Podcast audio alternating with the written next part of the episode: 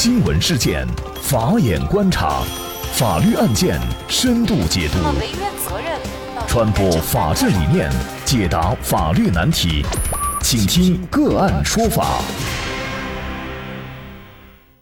大家好，感谢收听个案说法，我是方红。今天我们跟大家一起来聊一下：电动车堵了小区大门，七旬门卫劝阻后被骂气绝身亡，家属要求赔偿。邵师傅年过七十，原先是邳州市南华小区的门卫。去年三月的一天中午，邵师傅从门卫室出来，到小区门口查看住户通行情况，发现小区大门正中间停了一辆电动三轮车。原来车主赵某某为接放学的孙子回家，就把车子停在了离学校不远的南华小区门口。由于三轮车触碰到了推拉门，邵师傅赶紧上前劝阻赵某某，让他把车辆挪走，以免影响小区住户的通行。赵某某因为急着接孙子，不同意挪车，便和邵师傅争执起来。双方在争吵当中，言辞越来越激烈。赵某某一气之下出口伤人。邵师傅被气得张口结舌，浑身哆嗦，在他人的劝说下回到了小区的门卫室。而在十分钟以后，南华小区业主路过门卫室时，发现邵师傅身体异常，就赶紧拨打幺二零求救电话。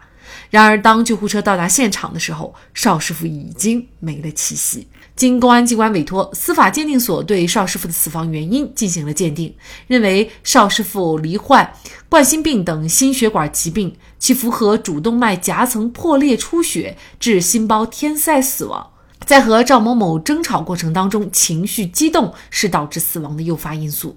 另查明，邵某某生前心脏不好。二零一二年曾发生过一次心梗，经住院治疗后，一直服用治疗心脏病的药物，并且每年住院两次进行治疗。邵师傅家属认为赵某某不听劝阻，反而对邵师傅恶言相向、无理谩骂，导致其急火攻心，并且错过了最佳治疗时间，不治而亡。事发以后，赵某某的态度依然蛮横无理，没有进行赔偿，也没有进行道歉。得知鉴定结果以后，邵师傅家属认为已经明确邵师傅的死亡和赵某某言语辱骂有关，于是就把赵某某告上了法庭，要求赔偿二十多万元。那么在法律上，邵师傅的死和赵某某到底有没有关系？赵某某是否应该对邵师傅的死承担责任？就相关的法律问题，今天呢，我们就邀请北京维京律师事务所权益合伙人、北京市朝阳区律师协会权益保障委员会副秘书长杨林峰律师和我们一起来聊一下。杨律师您好，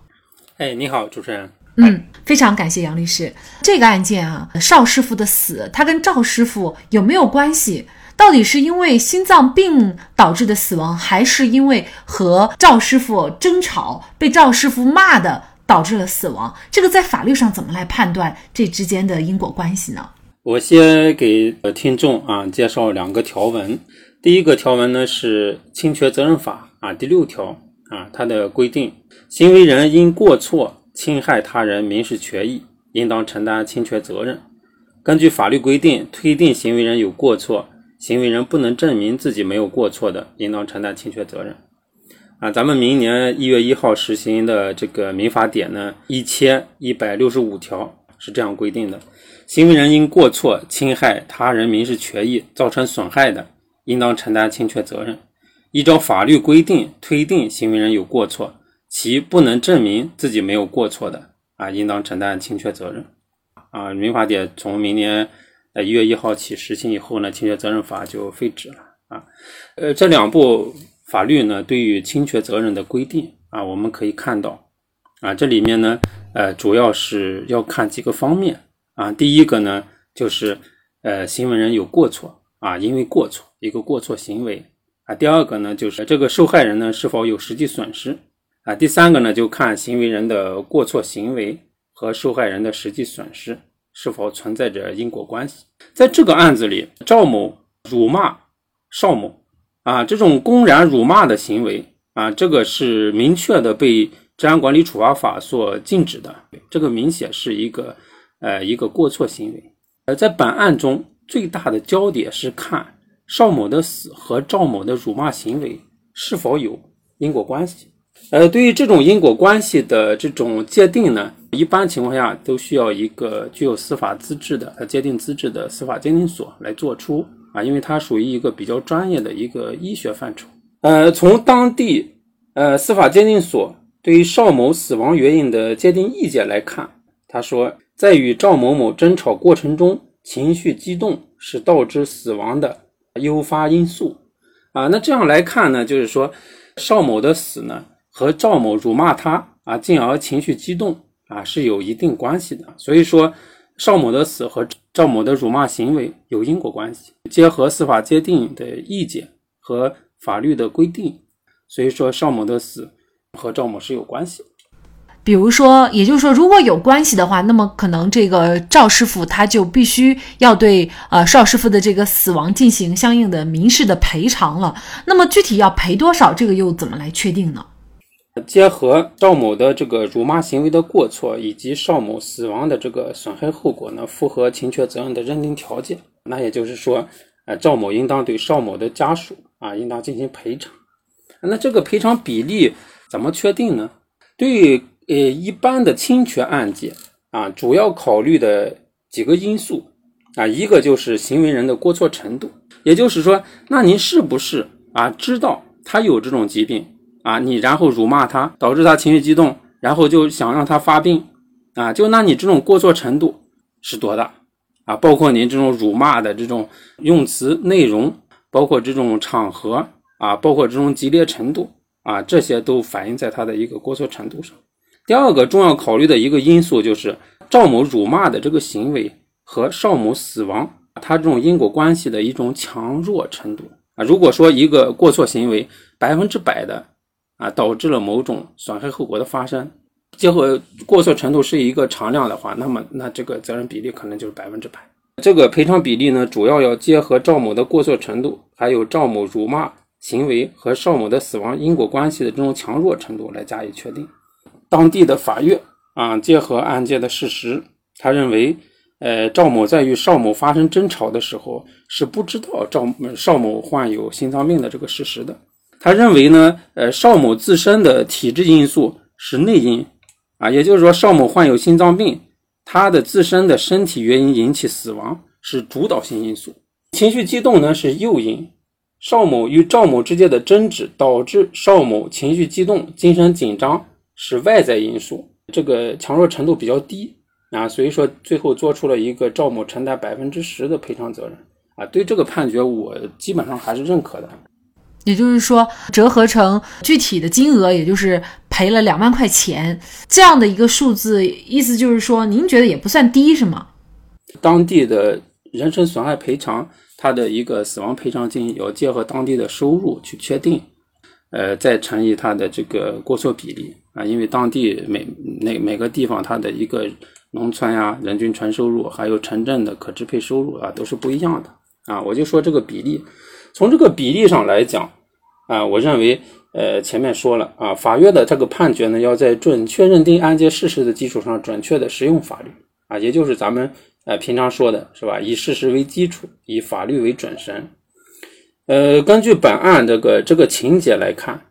呃，第一是赵某他并不知道啊邵某患有心脏疾病，他也没有发预见是吧？辱骂能够导致。啊，一个呃受受害人死亡这么一个后果，并且在邵某死亡的这个过程中呢，啊情绪激动是一个诱导性的因素，并且辱骂行为产生情绪激动，然后因为情绪激动进而导致心脏病发作，心脏病发作又导致死亡，这其实是一个连串的一个概率事件，是吧？在每一个环节，如果说终止了，可能就不会发生下一个环节，啊，所以说。呃，就结合这种案情，我认为百分之十的这种过错责任认定啊，还是符合本案的情形的。其实我们回头来看这个事儿啊，这个赵师傅呢本来做的就不对，那他把车呢挡住了人家小区出入的门，人家呃履行职责去进行一个劝阻，然后呢他还觉得是对方的原因，而且还破口大骂啊。这个确实在我们日常生活当中啊，其实这种事情常见。无论最后这个赵师傅他赔偿多少责责任，哪怕他的责任只有百分之十，但是这样的行为我们是坚决不鼓励的，因为这个有违社会公德，甚至呢，它也是一种违法的行为。刚才杨律师也介绍了，有些时候呢，为了一件小事情，大家就会吵架，吵架的情况呢也非常多。但是呢，可能很多人不知道，吵架背后的法律风险却非常高。呃，是的，是的。这种呃辱骂行为呢，其实，在治安管理处罚法里啊是明确禁止的啊，是可以受到拘留处分啊或者罚款处分的。其实这种辱骂呢，在多数情况下呢，也就是大家逞一时口舌之快，是吧？咱们俗话说啊，良言一一句三冬暖，恶语伤人六月寒。这种逞一时意气的这种不理智行为，呃，其实是没有任何意义的。我每年代理很多案件啊，在案件的代理的过程中，解决争议的过程中，确实有些当事人呢就情绪非常的激动啊。但其实这种情绪激动，第一呢是对自身也不好，第二，如果说因为情绪激动发生了一些打骂的行为啊，这种的其实不但不能解决纠纷啊，反而是把矛盾激化了啊。有时候呢，确实会产生一些难以预料的啊一些严重后果，比如说本案啊引起了是别人死亡。是吧？还有一些我接触的实际接触的一些案子啊，包括就是咱们这个网络上是吧，也有一些案子是因为辱骂别人，让别人情绪激动，然后导致自己被杀害的。呃，这种这种例子也是也是不歇诫的啊。所以说，呃，确实大家在生活中啊，如果说与别人发生了争议呢，还是要合理合法的、理智的去处理啊，通过法律的途径去解决。否则的话，通过这种呃辱骂或者是打架的这种方式呢？啊，轻则承担民事责任，啊，重则呢可能就要承担行政责任，再重的话可能就要承担刑事责任。有时候呢，自己也会遭到一些人身上的伤害。呃，我们应该确实应该通过这个案例吧，也应该引以为戒。其实生活中我们也经常会遇到类似的，像赵某某这种乱停车堵门的不文明行为，比如说像高铁霸座、故意插队、公共场合大声说话等等这样的行为。对于这些人的行为，确实是需要有人去劝阻。如果被劝阻还理直气壮，而且蛮不讲理，那么法律会收拾你的。比如就在前两天，大连三十三岁的男子庞某因为故意插队、不配合疏导，被防疫志愿者控制。随后呢，他的父亲、姑姑、表弟就来到现场，殴打、辱骂防疫人员，还掀翻了核酸检测器材，导致检测工作没有办法进行。结果呀，这四个人被公安机关拘留四天。所以，文明行为不是做给别人看的，而是自身素质的体现。爷爷不讲理，言传身教，孙子会好到哪里去呢？儿子故意插队，父亲不进行教育，反而动手打人，还破坏防疫工作。看来，有什么样的父母，有什么样的家庭，就有什么样的孩子。不文明行为人，最终将自食恶果。好，在这里再一次感谢北京维京律师事务所权益合伙人、北京市朝阳区律师协会权益保障委员会副秘书长杨林峰律师。那么，大家如果想获得我们节目的图文资料，欢迎您关注“个案说法”的微信公众号，在历史消息当中就可以找到这期节目的全部图文资料。那么大家在生活工作当中遇到一些法律问题呢，也欢迎大家向我们进行咨询。您可以添加幺五九七四八二七四六七这部手机号码的微信号，就可以找到我们。他们都非常的资深、专业和负责人。感谢您的收听，我们下期节目再见。